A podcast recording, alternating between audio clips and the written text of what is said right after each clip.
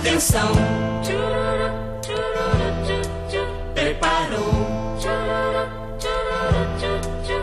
Correu. E chutou.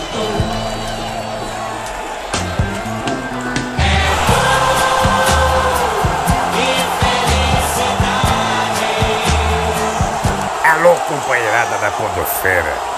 Tô passando aqui para deixar um recado para você acompanhar o podcast na marca da Cal. Porque o mundo é uma bola. Uma produção é Gol Podcasts Associados. Nas redes, segue a gente lá.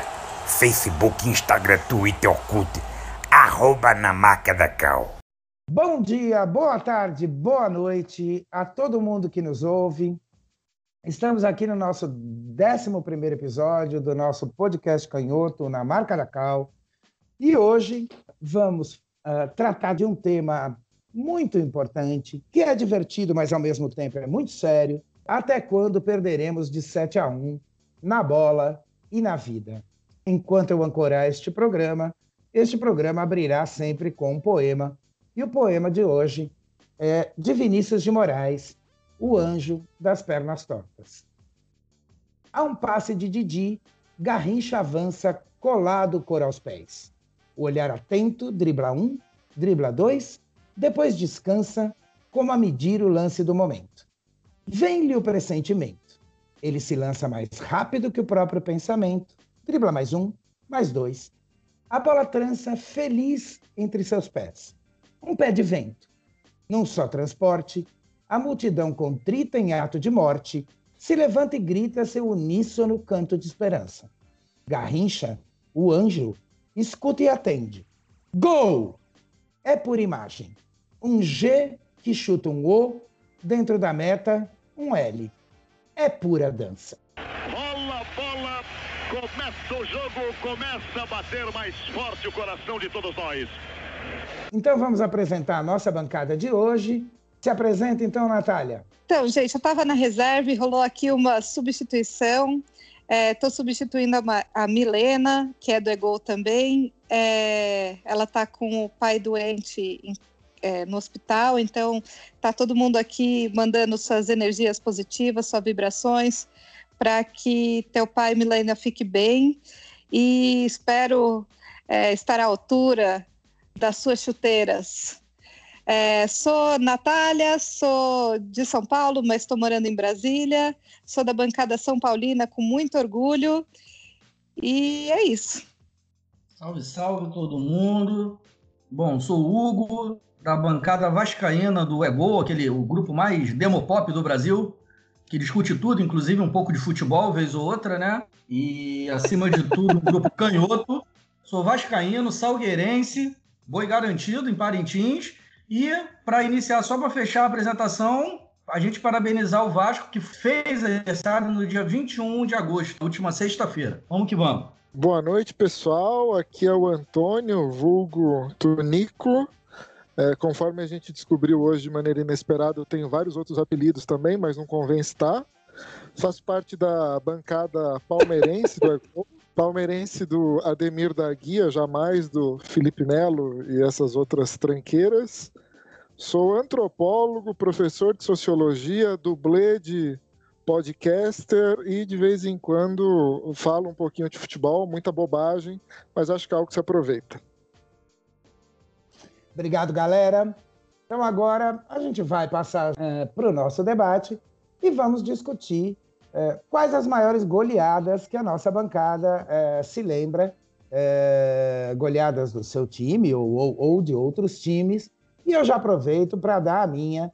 É, infelizmente, Tonico não vai gostar, mas a, uma das maiores goleadas que eu vi na vida, e eu estava no estádio, no Morumbi, 4 de outubro de 81, para ser mais exato, quando São Paulo, é, meu time, vence o Palmeiras, nosso principal rival, por 6 a 2 num show do Mário Sérgio, infelizmente falecido no acidente da Chapecoense. Um show do Mário Sérgio, um dos jogos mais lindos que eu vi na vida. Gol de Mário Sérgio, gol do Serginho Chulapa, uh, enfim. Uh, lembrando que neste time do Palmeiras jogava Enéas, um dos maiores jogadores da nossa querida Portuguesa de Desportos, que esta semana completou 100 anos de existência. Então, quero saber de vocês, bancada, qual a maior goleada que vocês viram, ou a goleada mais impactante, mais marcante, enfim.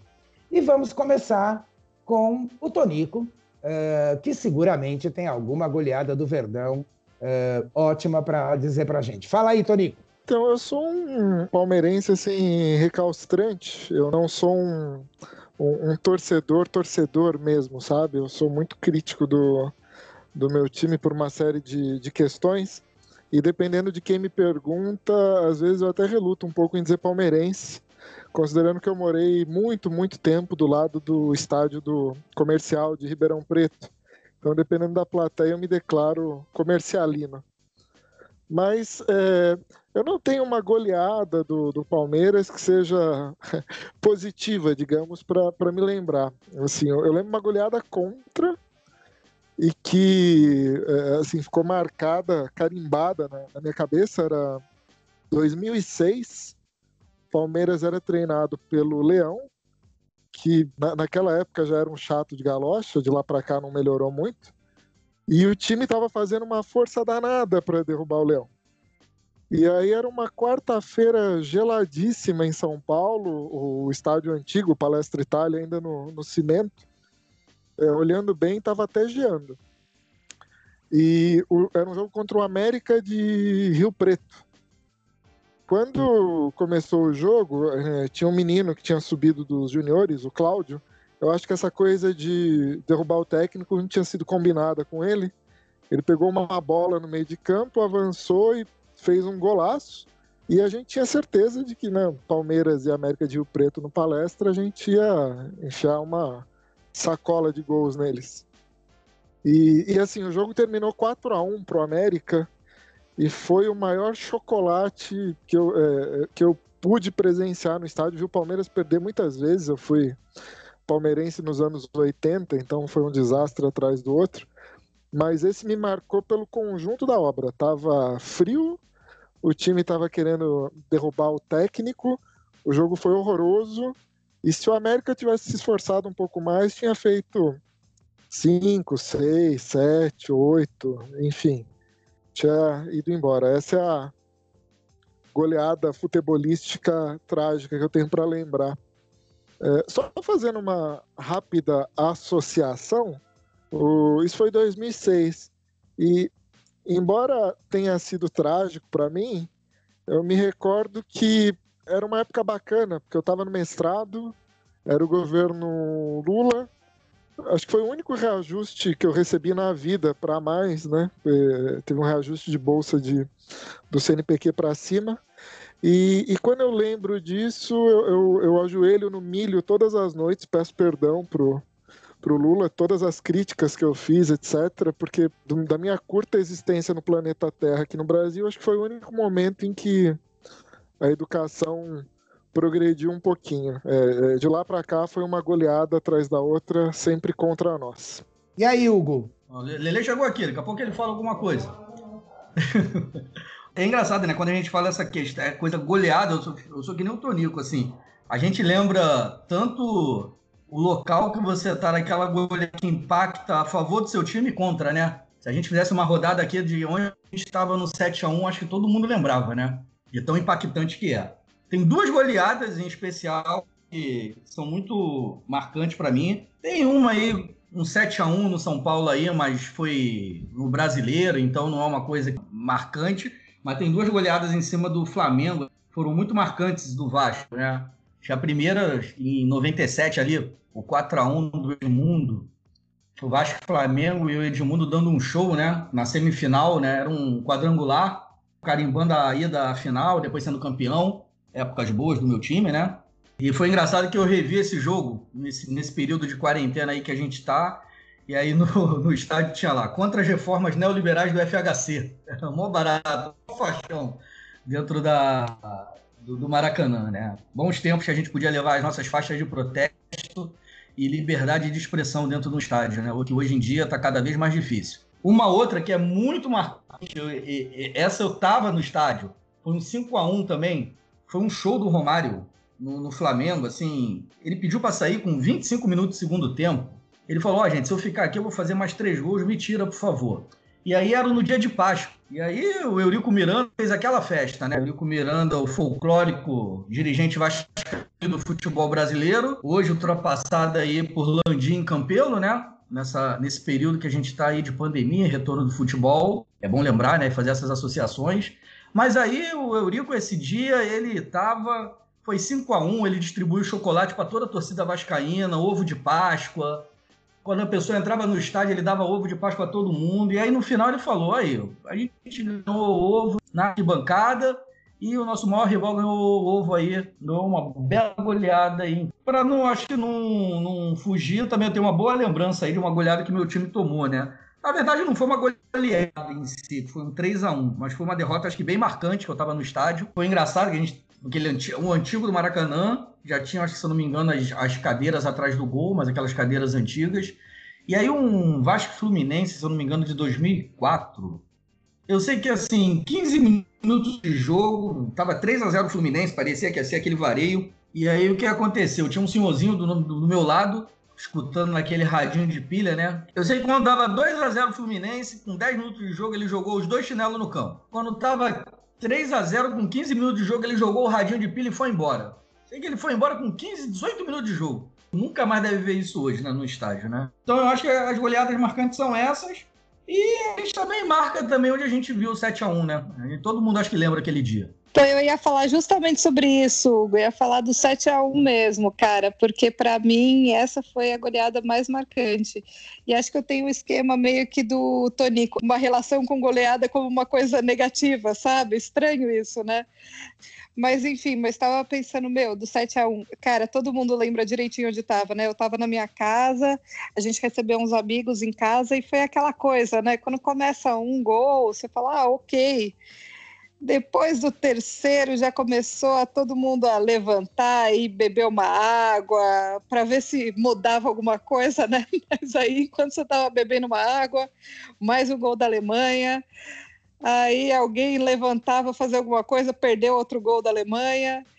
E, enfim, acho que a gente não tem como falar de grande goleada hoje sem falar do 8 a 2 que o Messi levou essa semana passada aí do Bayern e que ninguém, ou pelo menos ninguém além do cara da TNT, aparentemente tinha um comentarista que era vidente e que sabia que isso ia acontecer, mas fora esse cara, ninguém imaginava que isso ia acontecer. Essa esse baile que foi e, enfim, Acho que essas são as maiores goleadas do futebol. Agora, goleada da política, gente não tem como não falar do golpe e que a nossa presidente eleita, Dilma Rousseff, sofreu. Foi um vexame que colocou nosso país, infelizmente, na ladeira abaixo. Muito bem lembrado, Nath. Muito bem lembrado. A gente vai falar muito disso hoje. Eu só lembrei rapidamente contar a história do, do uh, uh, da minha situação do 7 a 1 né? Porque foi a primeira Copa que a Dora, minha filha, acompanhou, uh, assim, muito, torcendo muito, né? E ela estava na casa de uma amiga. E eu estava sozinho em casa assistindo o jogo porque eu não estava torcendo para a seleção brasileira. Quando a Alemanha fez 2 a 0, eu peguei o telefone imediatamente para ligar para ela, pensando nela loucamente, né? Falei, gente do céu, ela deve estar tá sofrendo. Aí liguei para ela e falei, não, Dora, calma. E ela chorando mesmo. E eu, Dora, calma. É, é só futebol. E ela olhou para mim e falou, só futebol, o K. Porque foi você que me ensinou que isso aqui é importante para burro. Como assim é futebol? E coitado, enquanto a gente estava falando no telefone, era mais um gol da Alemanha, mais um gol da Alemanha, mais um gol da Alemanha. De fato, a Dora lembra disso até hoje. Quando ela ouvir isso, inclusive, ela vai morrer de rir. Mas e aí, Tonico? E outras uh, goleadas, assim, dessas que a Natália acabou de citar na nossa vida brasileira, né? Na, no que a gente vive aqui?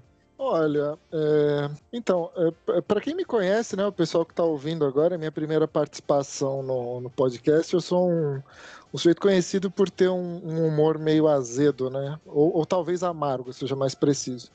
Então, as lembranças negativas negativas, principalmente no, no futebol, elas são sempre mais presentes. Do, do 7 a 1 do, do Brasil, eu tenho uma história até boa. A minha companheira à época, ela tinha comido um, um doce de leite que estava na geladeira há muito tempo, na época eu estava morando em Belo Horizonte, e mofou. Ela não viu. E aí ela estava com uma dor de, dor de barriga, assim, que era uma, uma coisa de, de proporções bíblicas. É, entre ela ir no banheiro e, e, voltar, o Brasil já tinha tomado uma, uma meia dúzia. Assim, foi o tempo de uma dor de barriga. Como as minhas lembranças elas vão mais pelo negativo, eu tenho muita dificuldade de lembrar de um assim de um jogo do, do Palmeiras que a gente tenha é, massacrado o adversário. Acho que tem um, um 4 a 0 com o Edmundo em cima do Corinthians, se eu não me engano. Mas a maior parte das lembranças é, vem do Palmeiras, principalmente nos anos 80, que era assim um, um, show de horror, né? Um time que o melhor de todos é o Baroninho, você avalia do que, que eu tô falando. Que apanhava de todo mundo e quando não apanhava de, de muito era trágico mesmo assim. Se eu não me engano, em 90 teve uma, uma fase final de Paulista que a gente não avançou, porque a gente precisava ganhar da Ferroviária no, no Pacaembu, e a gente conseguiu empatar em, em 0 a 0 Sendo que no último minuto tinha um zagueiro paraguaio que era horroroso, o, o Aguirre Garay. Palmeiras ia fazer o gol, ele tirou o gol do, do Palmeiras. Tem aquele filme, o, é, acho que é 1993, o ano da paixão palmeirense, que o, o PVC faz um relato desse, desse jogo que é muito interessante. Mas enfim. E na vida, uma coisa que eu carrego muito, é, eu lembro que quando eu era mais novo, antes de eu conseguir me fixar na, na docência, eu tinha um amigo, tem um amigo, tá vivo, o Adriano. Uma coisa que ele dizia sempre é: o nosso pior problema, a nossa situação mais trágica está na educação, não está na saúde. Eu não acho que seja uma competição para ver qual 7 a 1 é maior. Agora, é, desde que eu comecei a dar aula, isso que ele me dizia ficou muito, muito evidente. O, de todas as experiências em todas as experiências na área de educação que eu tive, assim, eu vi coisas que me deixaram abismado, ao ponto de, de ter aluno que me entrega a prova e erra o próprio nome, é, aluno que não sabe fazer conta de divisão, aluno que não consegue escrever um texto simples. Eu tive uma aluna que não conseguia usar verbo nas frases, ela escrevia colando palavras-chave, e isso é um problema, assim, no, no primeiro letramento da pessoa, né? O, ela não, não aprendeu a colocar ações nos períodos. Né? Nessa minha visão né, é, mais crítica e pessimista das coisas, tem um, um, enorme 7 a 1 que o Brasil carrega, que é secular, esse da área de, de educação, até porque é o que eu estou vivendo, é o que me chama mais a atenção. Não ignoro, lógico, o problema da, da pandemia que está gritando aí, né? Com a gente, mas. Nico, é um 7 a 1 todo dia, né? Da gente ver essas desigualdades, né? Assim, é, é, o, é, acho que o termo que você usou é perfeito. Eu, eu fui formado numa instituição de ponta. Eu saí da, da Universidade de São Paulo e eu dou aula numa instituição particular que é até melhor do que a média, tem um cuidado com o aluno muito melhor do que a média. Agora, são alunos que têm uma, uma trajetória de vida assim, de, de carência, de exclusão, é, tá numa área do, do Estado que é pouco atendida pelo ensino superior. Quando eu cheguei lá para dar aula, eu queria falar para os meus alunos do, do Rousseau, do Marx, do Weber, né, do, do Aristóteles, e com o passar do tempo eu vi que eu teria de, de, completar a alfabetização de muitos deles. Né? E se isso não é desigualdade, eu não sei o que é. Eu acho que a gente vive um 7 a 1 todo dia, né? Natália Tonico está na educação, eu trabalho na saúde as construções sociais, as desigualdades e como elas se expressam tanto na saúde quanto na educação, para a gente é um 7 a 1 Todo dia a gente vê isso, a gente se solidariza, tenta combater. Fazendo um pouquinho que a Natália trouxe aí é, é, do 7 a 1 né? É engraçado como é que a gente estava certo, né? Não era para ter Copa, né? Porque a gente começou aquela Copa de 2014 gritando não vai ter Copa. Que ali a gente estava com posição certa. No final que a gente viu o que, que aconteceu, né? Não perde 7 a 1 perde jogando de igual para igual, mas perde. Então esse que é a nossa questão central, né? Quando é que a gente vai começar a, a ter vitórias nessa conjuntura? É uma coisa interessante se a gente pegar ali o 7 a 1 né? A gente teve um 8 a 2 aí há pouco tempo, e aí eu fui ver os jornais, né? Como é que, como é que eles traduzem nesse 7 a 1 né? O que, que eles falam, né? Não, porque o time da mãe é sério, são taticamente centrados e não sei o quê. O Brasil não, o Brasil é uma zona, não tem meio campo, ninguém está respeitando taticamente nada, né? E aí é um, prenúncio, né, do que, que a conjuntura estava tava tendo ali, né? Tava ali no governo Dilma, né? E aí, um ano depois, mais ou menos, veio o, o golpe, né? Para a gente ver como é que essa relação do 7 a 1 com a conjuntura ela faz parte. Eu não lembro, mas o Temer ele flertou ou, ou chegou a produzir uma campanha do governo dele, pós-golpe, lógico, fazendo a menção do 7 a 1 no governo Dilma e como o governo dele estava em em ascensão, né?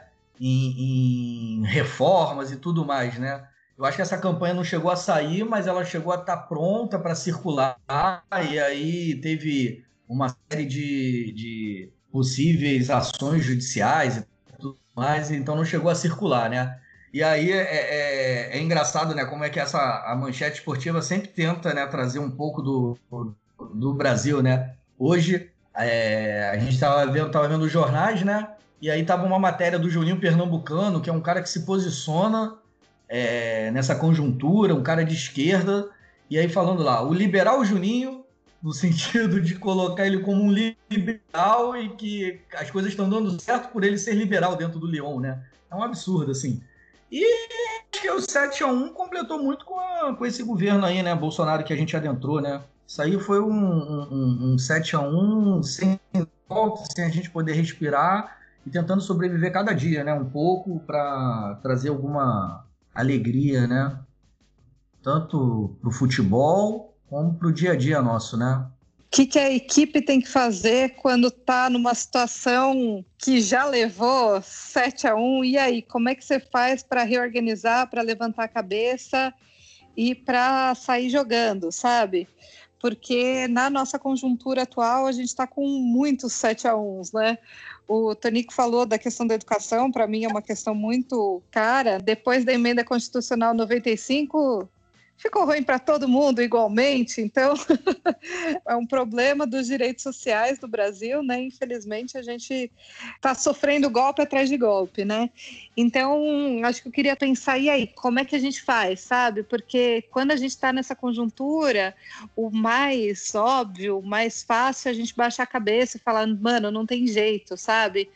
E a gente vai precisar de muita força, de muita garra, e que eu acredito que só pode vir da classe trabalhadora, né, para a gente se reerguer e conseguir virar esse jogo, porque está muito complicado agora, mas é, a gente precisa colocar a bola em jogo, repensar nossa tática e ir para cima. Como o Hugo falou, não adianta jogar de igual para igual, tem que ganhar esse jogo. Não, e, e, é engraçado, Natália, gente vê as expressões do futebol no nosso dia a dia, né? É o que você falou, né? A gente tem que ir pra cima e, e, e jogar, não é ficar, ah, foi 7 a 1 sai todo mundo chorando, que não sei o quê, né?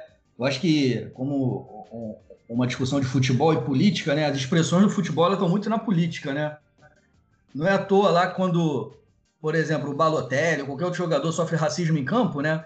E ele vai revidar, e que é um direito dele fazer isso totalmente, ele vai lá e o que, que acontece? Ele é expulso, como se fosse o errado, né, no momento. É a mesma coisa, né, quando falam pra gente, né? Ah, não, não pode levantar, não pode fazer baderna, calma, que não sei o que. Não, a gente tem que cada vez mais é isso, é, é ir pra rua, se mostrar aí como classe trabalhadora, fazer um debate mais amplo. Nem tudo é no diálogo, né? E, e, a gente tem que fazer com que as nossas pautas né, sejam cada vez mais presentes e sejam vivas né, na sociedade, né? Não podem ser é, jogadas embaixo do tapete, como várias vezes acontece. Eu queria dar um, um, um tostão de contribuição nessa, nesse debate, eu, como um intruso é, é, weberiano nesse antro marxista, uma coisa que me, me chama muito a atenção são certas ideias que têm circulado entre nós e que são tão é, perigosas e, e, letais quanto o novo coronavírus e né, coisas desse tipo. Para entender, para superar o adversário, é fundamental que a gente entenda o, o esquema de jogo, né? qual é a proposta tática que ele está levando para o campo.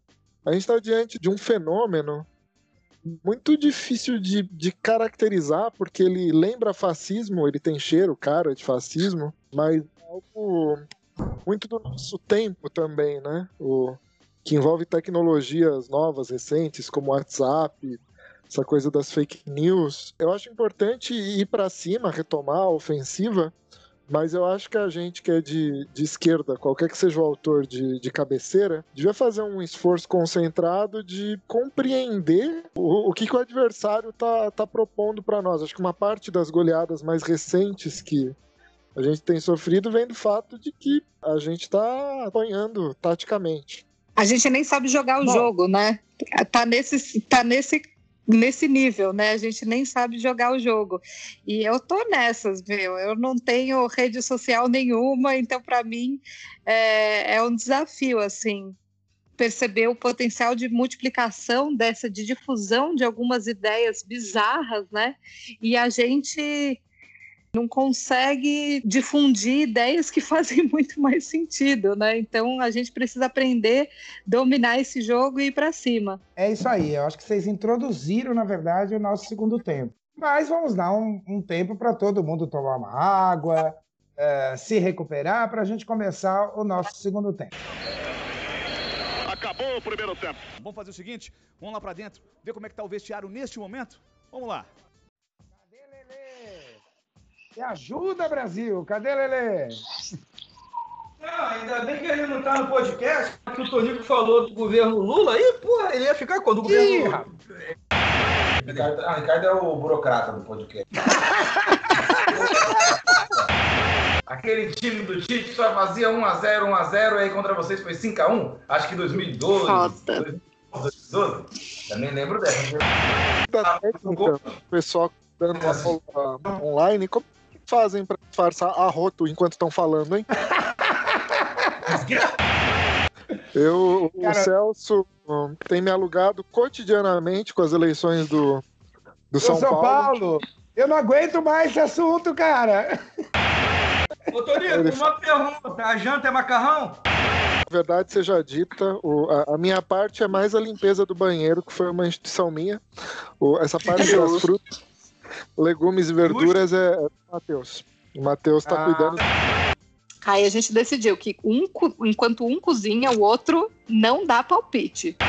Porque de roupa ele detesta, detesta muito. E principalmente quando eu coloco mais roupa na máquina do que cabe no varal. Porque a gente só tem um varal aqui em casa. Agora, Tonico, o que, que é esse tanto de post-it no seu quarto? E eles. Será toque? Você acha? Será? Então tem a coluna das coisas para fazer, das coisas que estão sendo feitas e das coisas que já foram feitas. Se você já fez, Isso. eles não podem upgrade para o lixo? Não, então é que aí eu olho e penso, nossa, ah. Tonico, como produtivo na hora de dormir, não espere a mamãe mandar um bom sono pra você e um alegre despertar. despertar. Eu lembro disso, puta que. Então, depois do nosso intervalo, voltamos para o tradicional desafio do nosso podcast Canhoto. Uh, e nossos e nossa convidada tem que adivinhar um desafio que foi enviado hoje para nós pela querida Monici, do Ego. Solta a produção! Oi, gente, e aí? Então vamos embora para o desafio. Se tratando de goleada, né? Então, qual foi a maior goleada sofrida por um time em forma de protesto que já ocorreu no mundo? As alternativas que vocês têm. Alternativa A: o campeonato de Madagascar, onde o Stade Olympique de Leminem perdeu de 149 a 0 para o AS Ademar. Alternativa B, o Botafogo de 1909, que venceu o Esporte Clube Mangueira por inacreditáveis 24 a 0. Alternativa C, nas eliminatórias da Copa do Mundo de 2002, a Austrália goleou Samoa por 31 a 0. E aí, bancada? Madagascar não vou nem chutar, né? Eu nunca soube de time de Mangueira. Então eu ficaria com, com o C. eu lembro de um esquema desses na, na Copa, na, nas eliminatórias, que teve uma mega goleada de tipo 30 e pouco. Não sei se é bem isso. Mas eu, eu me lembro que a Austrália meteu um monte de gol. Eu vou nessa também. Eu, eu não vou me prender tanto aos fatos. Eu acho que uma. Mesmo que seja uma lenda é, de uma goleada em Madagascar, em que um dos times se chama Ademar, eu vou, vou votar nessa pelo inusitado da coisa, independente da, da realidade. Vou abstrair a realidade. Letra A. O nosso convidado palestrino acertou porque uh, o Estádio Olympique, em forma de protesto, fez um milhão de gols contra as próprias redes por conta de um pênalti duvidoso marcado contra o time na rodada anterior. Por isso a maior goleada é esta, 149 a 0. Pelo amor de Deus, ele, só, ele tá ganhando 7 1 agora está ganhando gol contra, aí ferrou. Aí que a gente não sai dessa conjuntura. Vocês continuam com aquela coisa de que o vencedor do desafio ganha uma porção de fígado acebolado com giló? Patrocinado não. pelo Gilmar Tato. E no nosso segundo tempo, nossos convidados e a nossa convidada vão falar um pouco do que é, como eles introduziram já no primeiro tempo, do que são essas goleadas que a gente vem tomando Uh, principalmente uh, nos últimos anos, desde o golpe, como a Natália colocou, e especialmente agora, nesse desgoverno que a gente vive, o desgoverno Bolsonaro, e a pandemia, e essa gestão da pandemia que o governo Bolsonaro não conduz, né? Então eu queria ouvir um pouquinho o Hugo, que é da área da saúde, falar um pouquinho disso para a gente, e aí depois vocês entram na discussão com ele. Manda lá, Hugo. A pandemia, né, ela inicia aí a partir lá de dezembro, né, na China. Desde fevereiro temos vivido cotidianamente com ela, ao contrário do que era, né? Na verdade, a gente tinha os, os vídeos, as matérias, os jornais aí de outros países, né? Nosso primeiro caso foi aí em 26 de fevereiro. E desde então é o que nosso grande âncora aí falou, né? A gente vive um desgoverno. Em alguns momentos, alguns governos estaduais flertaram ali com algumas questões, mas depois é, a gente viu o que, que, que deu, né? Para vocês terem uma ideia, se essa semana a gente está chegando já a 110 mil mortos, né, pela coronavírus no Brasil, né? Passando já, né, esse, esse número. E a perspectiva é cada vez pior, né? O que a gente chama na saúde, né, que é cada vez mais é o silenciamento, né, da doença, né? A gente tem na saúde, por exemplo, do Brasil, um alto índice de morte por tuberculose, mas nem por isso a gente se solidariza. E a pandemia está indo por esse caminho, né? Cada vez mais silenciando a, a Covid enquanto uma doença, enquanto uma, uma pandemia que está ocorrendo, e ela está cada vez mais adentrando, né? A, a, a interiorizando ela está adentrando a, a, as classes populares, a classe trabalhadora como um todo, né? E fazendo mais vítimas, né? Então, a gente está com uma média aí nos últimos, no último mês, né? De mais de mil mortes né, por dia e uma resposta zero né, do governo federal, né? Aliás, né?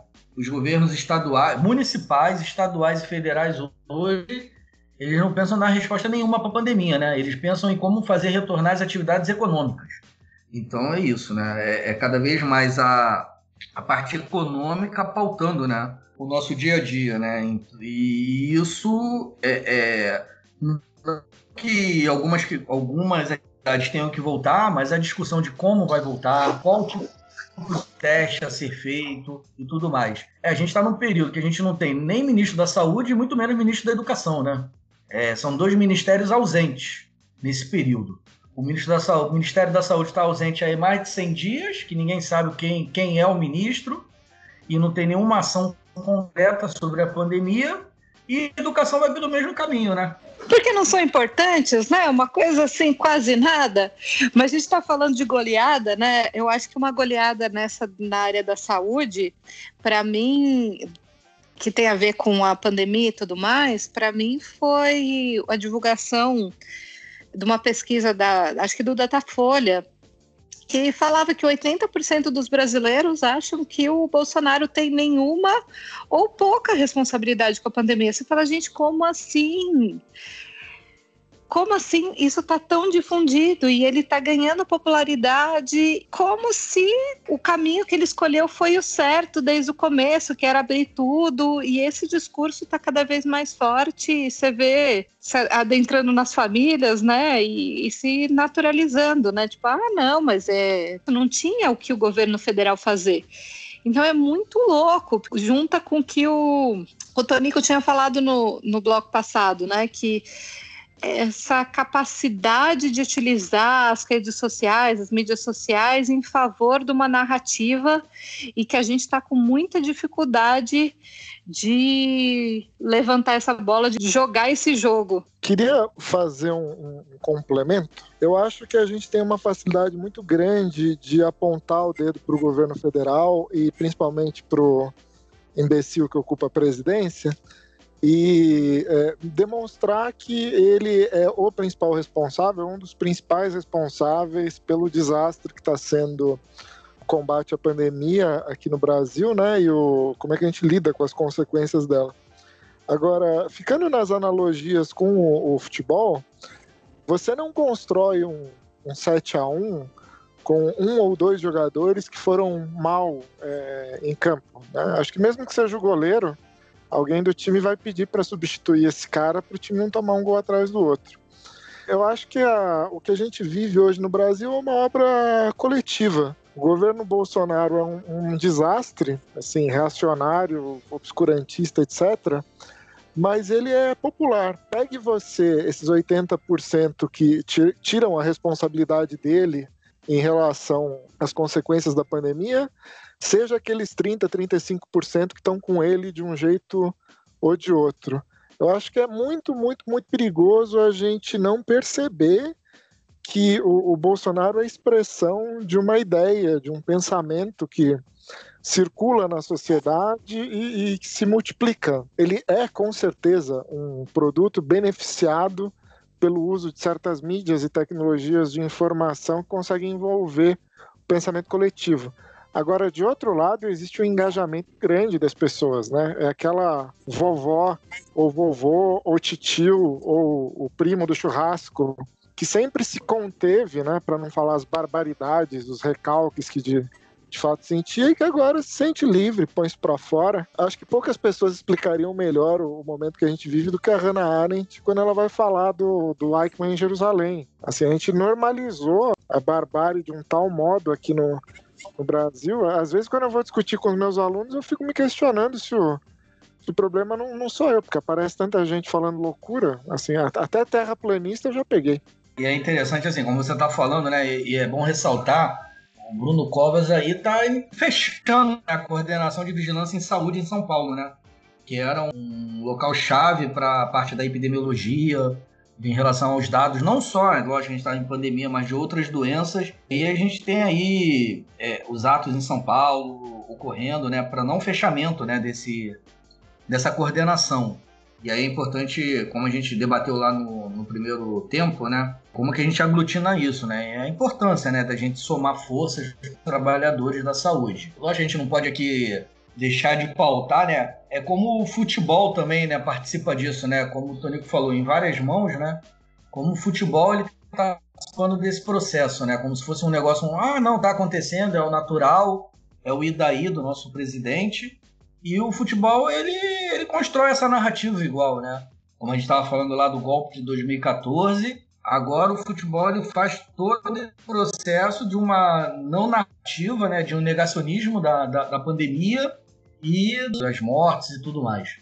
Hugo, eu queria te fazer uma pergunta exatamente porque você falou de outras doenças. É, existe alguma estatística confiável de quantas mortes aconteceram por conta das UTIs lotadas, por conta de não ter leitos de UTIs, enfim, existe alguma estatística confiável sobre isso? Não, assim, Márcio, uma estatística em si, a gente nunca vai ter, aliás, né? A ciência, ela nunca vai ter uma estatística para definir isso, né? Ela vai dar uma, uma ideia da realidade, mas não vai dar o, o amplo da realidade, vamos dizer assim. O que a gente tem que juntar são um conjunto de estatísticas, né? Para a Covid, no início, era a questão do teste. O que você poderia ter feito uma série de outras questões para fazer o diagnóstico mas é, é, uma maneira de camuflar, vamos dizer assim, né? Você não tem esse dado concreto. Agora, esses dados em relação a, a mortes, é, é, eles não são só de um dado do setor saúde. É, você deve juntar um dados em relação a, a cartórios, o próprio declaração de óbito, pessoas que estão falecendo em casa. Então, assim, você tem aí Manaus, Rio de Janeiro, Ceará, que eu vi, uma quantidade de pessoas que não conseguem nem adentrar o serviço de saúde tão grande que, com certeza, estão associadas à Covid, né? Então, assim, você não tem como ter esse mapeamento no sentido assim, de um único dado epidemiológico que te dê uma noção dessa realidade. Isso não é uma, um, um, problema do Brasil. Isso aí, todos os países, por exemplo, se vocês pegarem, eles têm um número X no início de óbitos e depois eles fazem uma recontagem aumentam tantos números. Mas é uma coisa da, da própria realidade, né? A ciência ela está sempre tentando buscar a realidade, né? Mas ela é uma expressão só. Existem outras expressões da realidade. Agora, o grande problema hoje da, do retorno que está acontecendo é que o único dado que eles estão pegando para abrir ou não determinada fase ou em determinada cidade, né, é o número de UTI lotada. E o número de UTI lotada dentro do, do Covid é o último número, né? é, é o último dado real. Depois do número de UTI lotado, qual vai ser o dado? Vai ser o número de mortes. Então, ou seja, é uma coisa muito dura e que esconde uma realidade que está acontecendo, né? Uma outra coisa que os dados também eles trazem é, é, divergência é você pegar, por exemplo, o estado de São Paulo, o estado do Rio como um todo, né? Você pode ter um alto índice, por exemplo, de UTI lotada na zona leste, São Paulo, ou no subúrbio do Rio, ou numa cidade satélite em, em Brasília, mas é, é, essa cidade lotada num todo, né, dessa, dessa região, talvez não faça tanta consequência. Aqui em Brasília é muito louco, porque o governador ele fala que não estão faltando leitos de TI. Só que assim, as pessoas estão demandando vaga e recorrendo na justiça e morrendo antes de conseguir uma vaga de UTI. Então, assim, você tem um, uma questão de também que, que conta nesse número oficial de vaga de UTI, entendeu? Porque o cara coloca do lado de uma maca um respirador e chama de vaga de UTI. Só que UTI, na verdade, demanda muito mais coisa.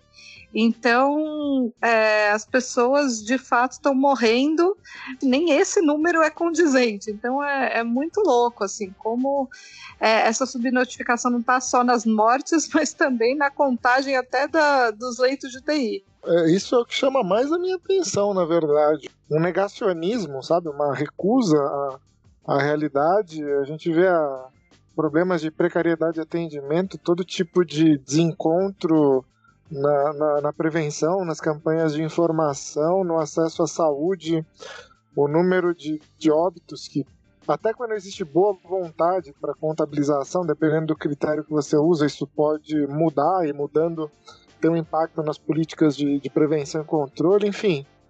Assim, parece uma, uma distopia mesmo que a gente está vivendo, né? O, sendo hipocondríaco e, e fã de ficção científica, eu estou ao mesmo tempo vivendo assim, o sonho e o pesadelo, sabe? Eu tô num, num filme de científico de fim do mundo com doença.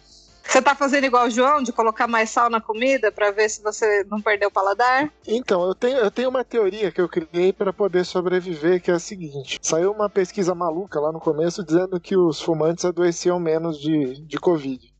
É, muito embora essa pesquisa já tenha sido desacreditada por outras 400 muito mais consistentes que vieram depois, eu ignorei as que vieram depois, eu me fixei nesse primeiro dado, né? E como eu parei de fumar, eu parei de fumar tomando bupropiona, que eu continuo tomando. Então eu gosto de pensar que a bupropiona tem um efeito similar ao da nicotina, embora já tenha sido desmentido por outros estudos e portanto eu estaria seguro, o, o que não me impede de tomar um, um, banho de álcool sempre que alguém chega da rua ou usar uma quantidade indecente de, de pinho-sol para desinfetar a casa.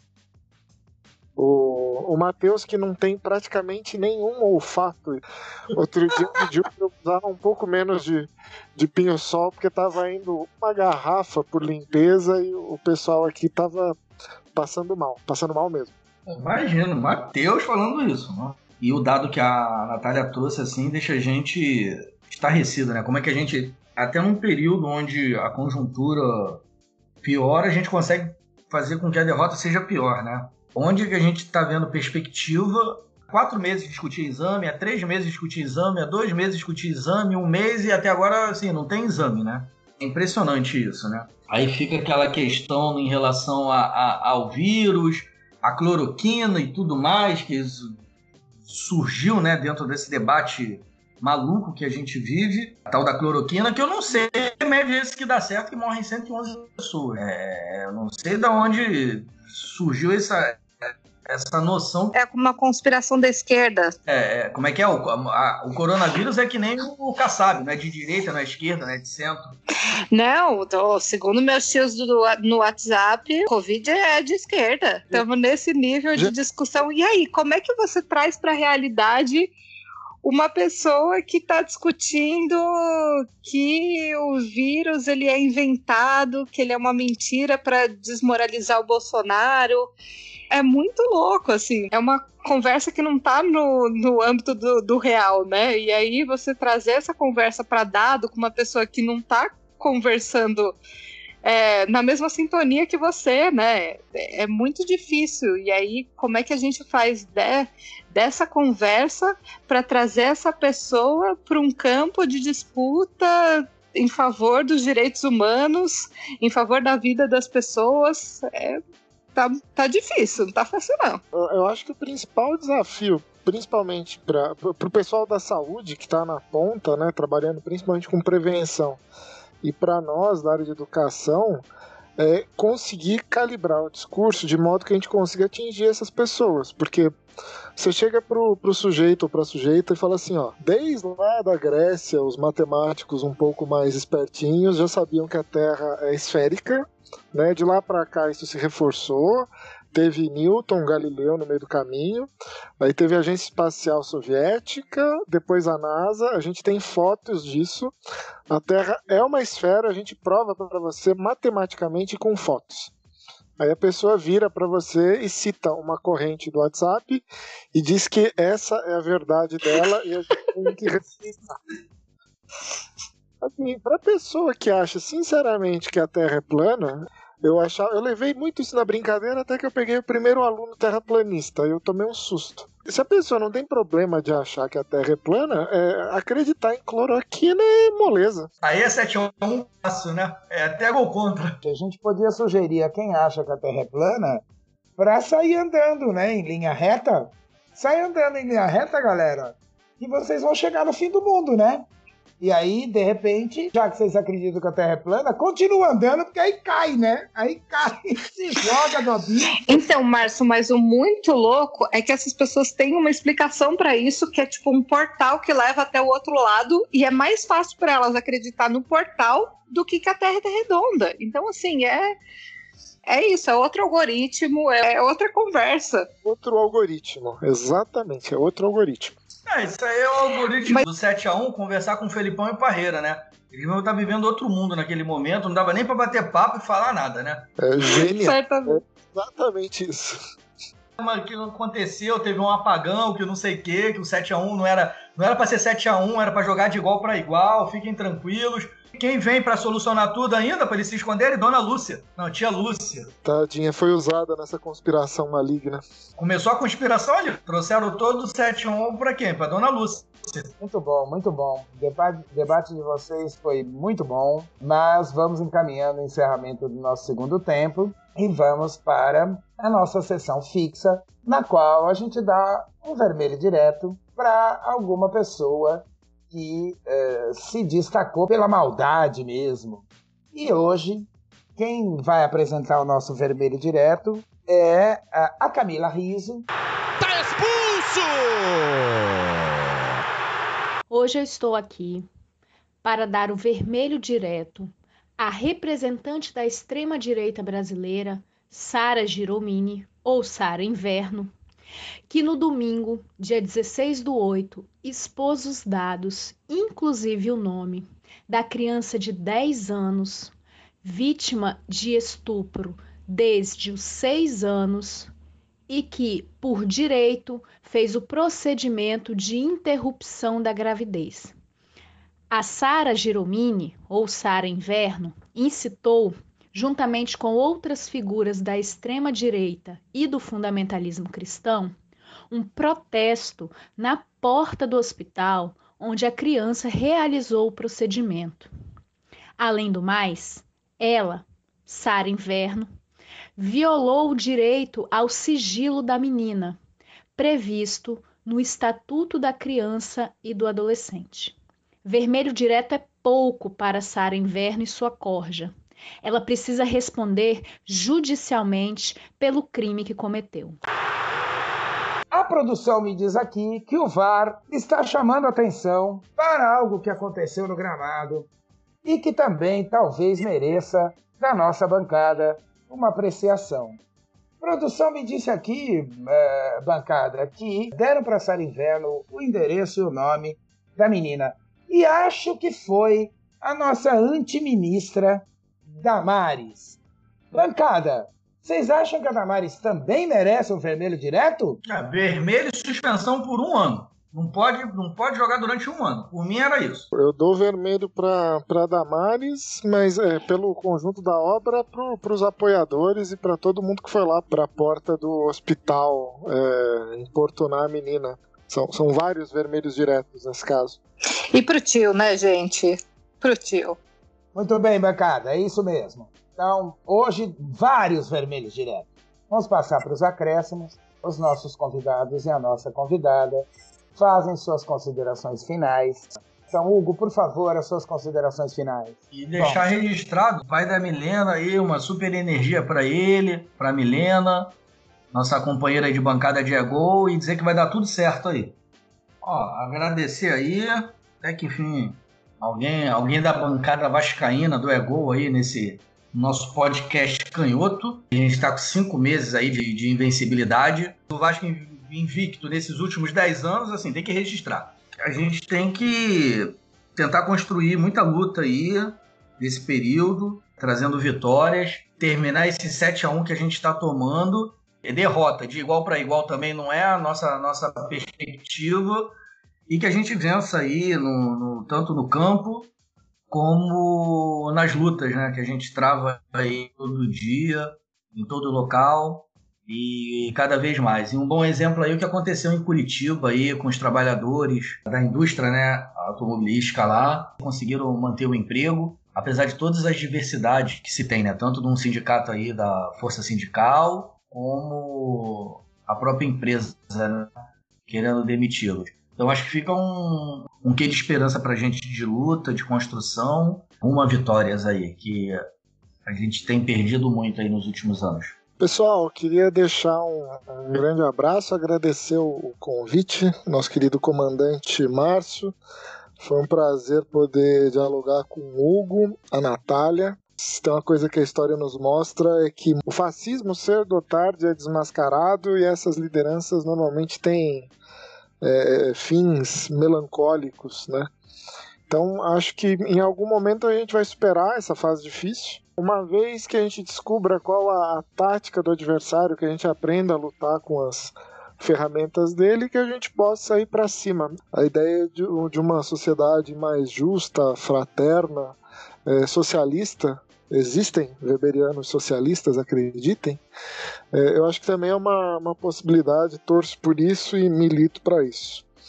Um grande abraço para todo mundo, para os nossos ouvintes Fiquem muito bem. Gente, foi um prazer estar com vocês aqui. É, um abraço para todo mundo e queria dizer que tanto no campo quanto na vida, quando a gente abaixa a cabeça, a goleada só fica pior. Infelizmente, a gente não sabe qual que é o limite dessa goleada que a gente está vivendo agora, mas o que a gente tem que fazer é levantar a cabeça, olhar para frente, se organizar e disputar corações e mentes, denunciar os nossos adversários, ir para cima e é o único jeito da gente da gente vencer esse jogo. A gente sabe que vai demorar um tempinho, mas estamos aí para construir essa, essa saída. Tamo junto. Eu acho que os fascistas, a ultradireita está vivendo o, o seu estertor, o seu chamado canto do cisne porque a luta da população negra, a luta das mulheres, a luta da comunidade LGBTQIA+, ela é imparável. Ela é imparável e eles não vão conseguir contê-la. Seguramente eles serão derrotados e derrotados com a nossa luta. Para terminar nosso programa, uma homenagem deliciosa que me cabe fazer no dia 22 de agosto de 1791 ocorre a revolta de São Domingos e pela primeira vez um país eh, se torna independente administrado por uma população negra. A Revolução do Haiti merece, de fato, o nosso gol de placa de hoje. A dica cultural do nosso programa é o documentário Domínio Público, que foi realizado entre 2011 e 2014 por Fausto Mota, Raoni Vidal e Henrique Ligeiro, sobre a violência das transformações sofridas na cidade do Rio de Janeiro para receber a Copa de 2014 e a Olimpíada de 2016. Nada mais é, perfeito é, para esse debate que a gente teve hoje. E hoje encerramos o programa com uma música linda cantada pela diva, a querida Elis Regina. Muito obrigado a todo mundo que está nos ouvindo. Vamos curtir meio de campo com Elis Regina e nos vemos no próximo episódio.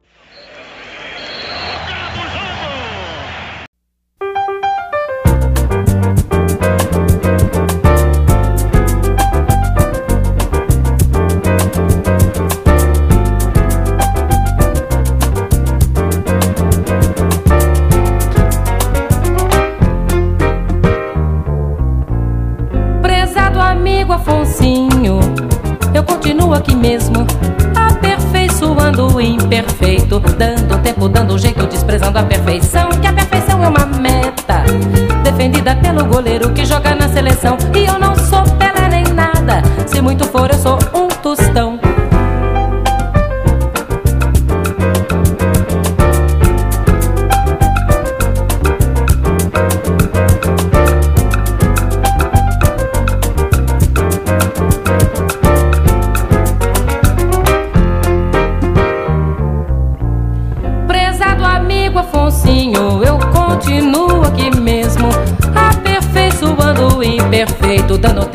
Jeito, desprezando a perfeição, que a perfeição é uma meta. Defendida pelo goleiro que joga na seleção. E eu não sou Pelé nem nada. Se muito for, eu sou um tostão. Fazer um gol nessa partida não é fácil, meu irmão entrou de bola e tudo.